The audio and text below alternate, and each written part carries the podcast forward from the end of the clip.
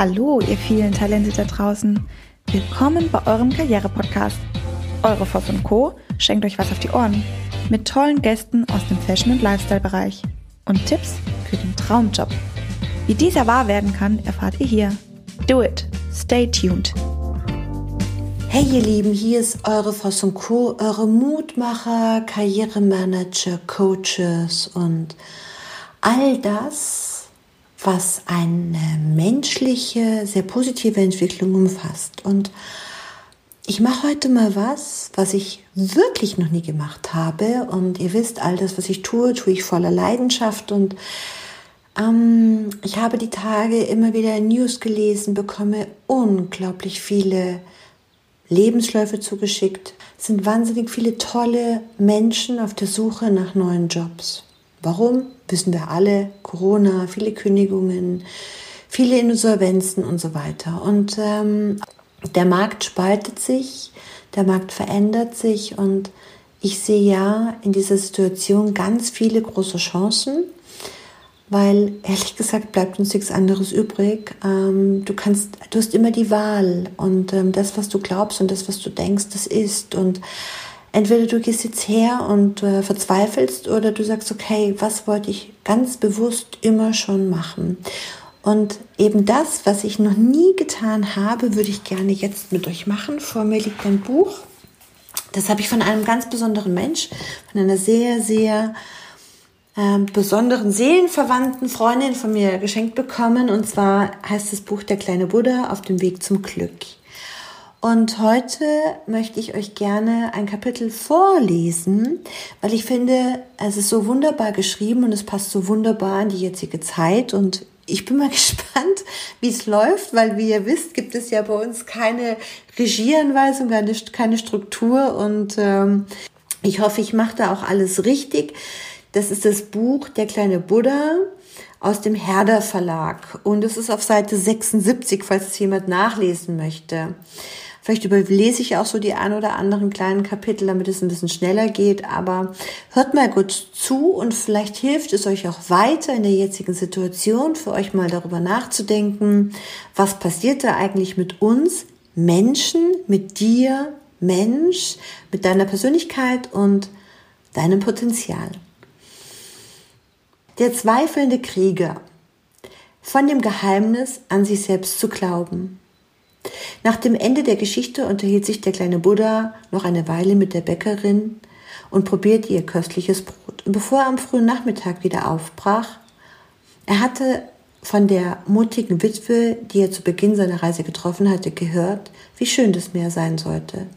Da er noch nie am Meer gewesen war, wollte er nun endlich selbst kennenlernen. Zu Fuß hätte er die Reise zwar oder drei Tage gedauert. Am Morgen des zweiten Tages hatte der kleine Buddha aber Glück und er wurde von einem Pferdewagen mitgenommen, der den ganzen Weg bis zur Küste fuhr. In wenigen Stunden würde er sein Ziel erreichen. Das große, blaue Meer erwartete ihn.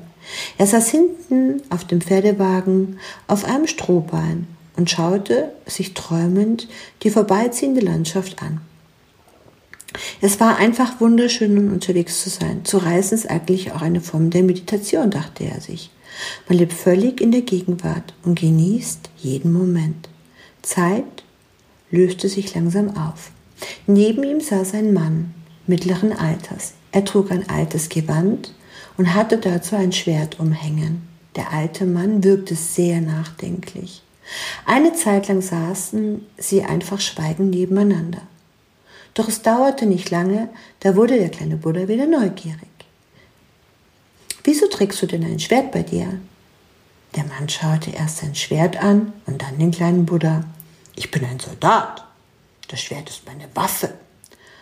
Ah, du siehst gar nicht so aus wie ein Soldat, wunderte sich der kleine Buddha. Wohin fährst du? Ich kehre gerade aus dem Krieg zurück und ich bin auf dem Weg in mein Heimatdorf. Nach vielen Jahren herrschte endlich wieder Frieden an den Grenzen und der Krieger konnte wieder zurück nach Hause.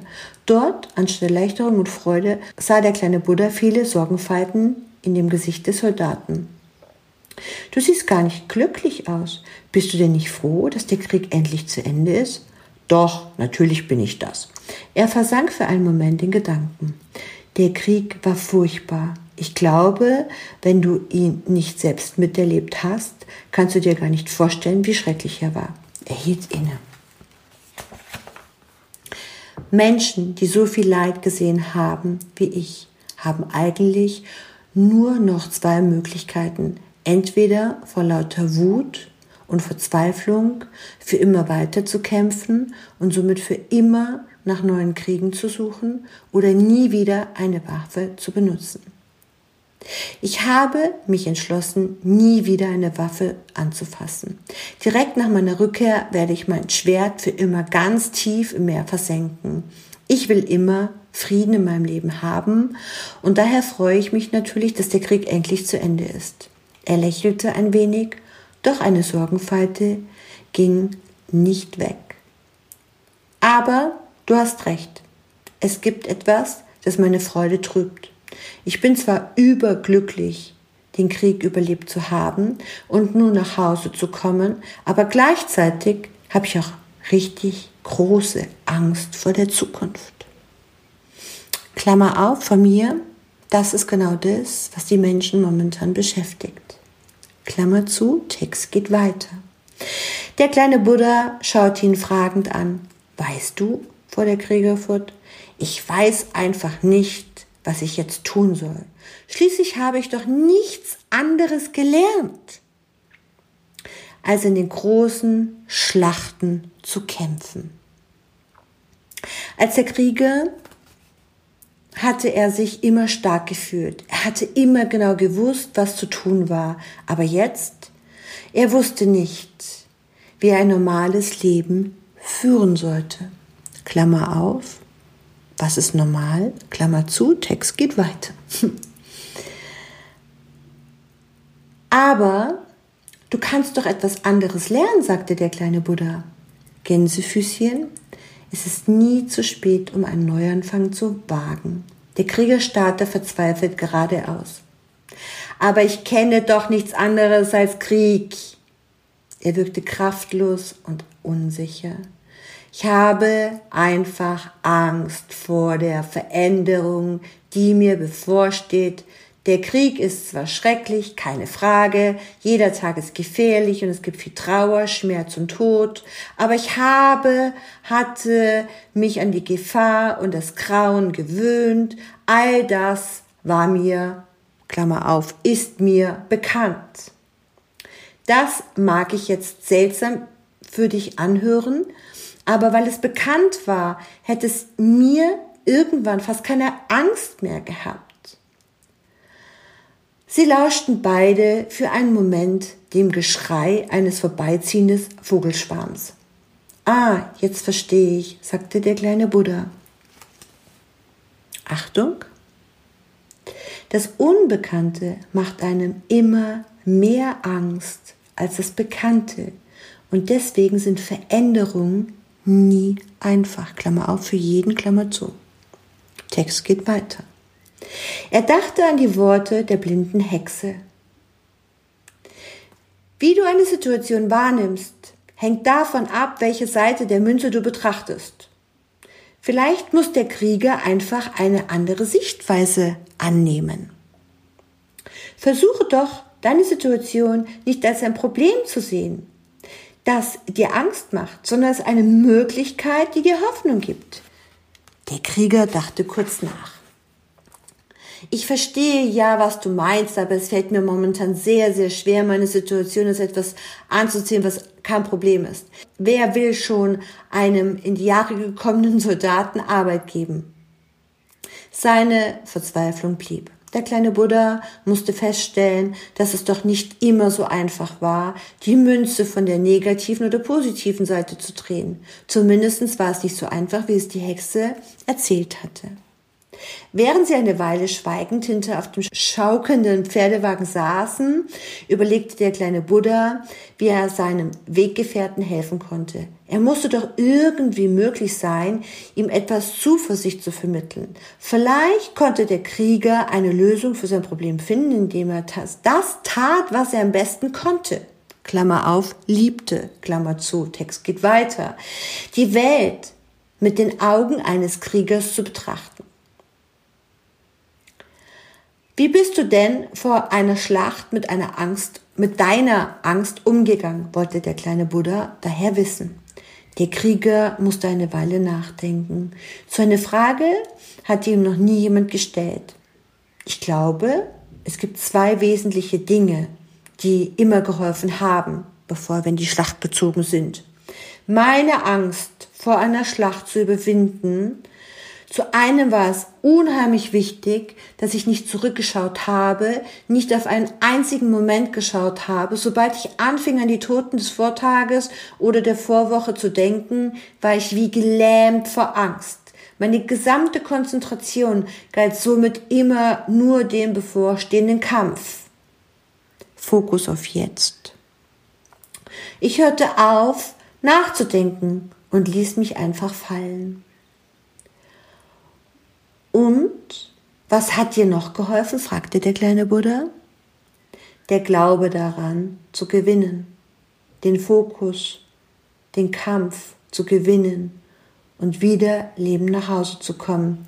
Je stärker dieser Glaube war, desto weniger Angst hatte ich. Aber woher hast du denn den Glauben genommen, dass du den Krieg heil überstehen wirst?